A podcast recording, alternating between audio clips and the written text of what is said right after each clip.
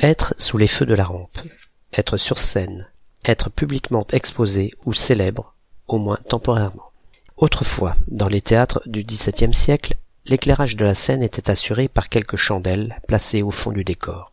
Mais les acteurs apparaissant plus comme des silhouettes que comme de vrais personnages, ces chandelles furent ensuite déplacées vers l'avant de la scène, posées sur des lattes en bois qui donnèrent à l'éclairage le nom de rampe. À la fin du XVIIIe siècle, les acteurs obtinrent de faire remplacer les chandelles puantes et enfumantes, la mèche trempée dans de l'huile de pied de bœuf, par des bougies.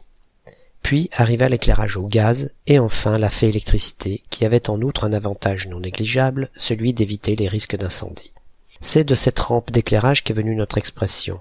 Signifiant d'abord simplement être sur scène, c'est au XXe siècle qu'elle a pris un sens bien plus large pour désigner les personnes qui, même sur une courte durée, passent dans la lumière de l'actualité comme les acteurs le sont dans la lumière des feux de la rampe.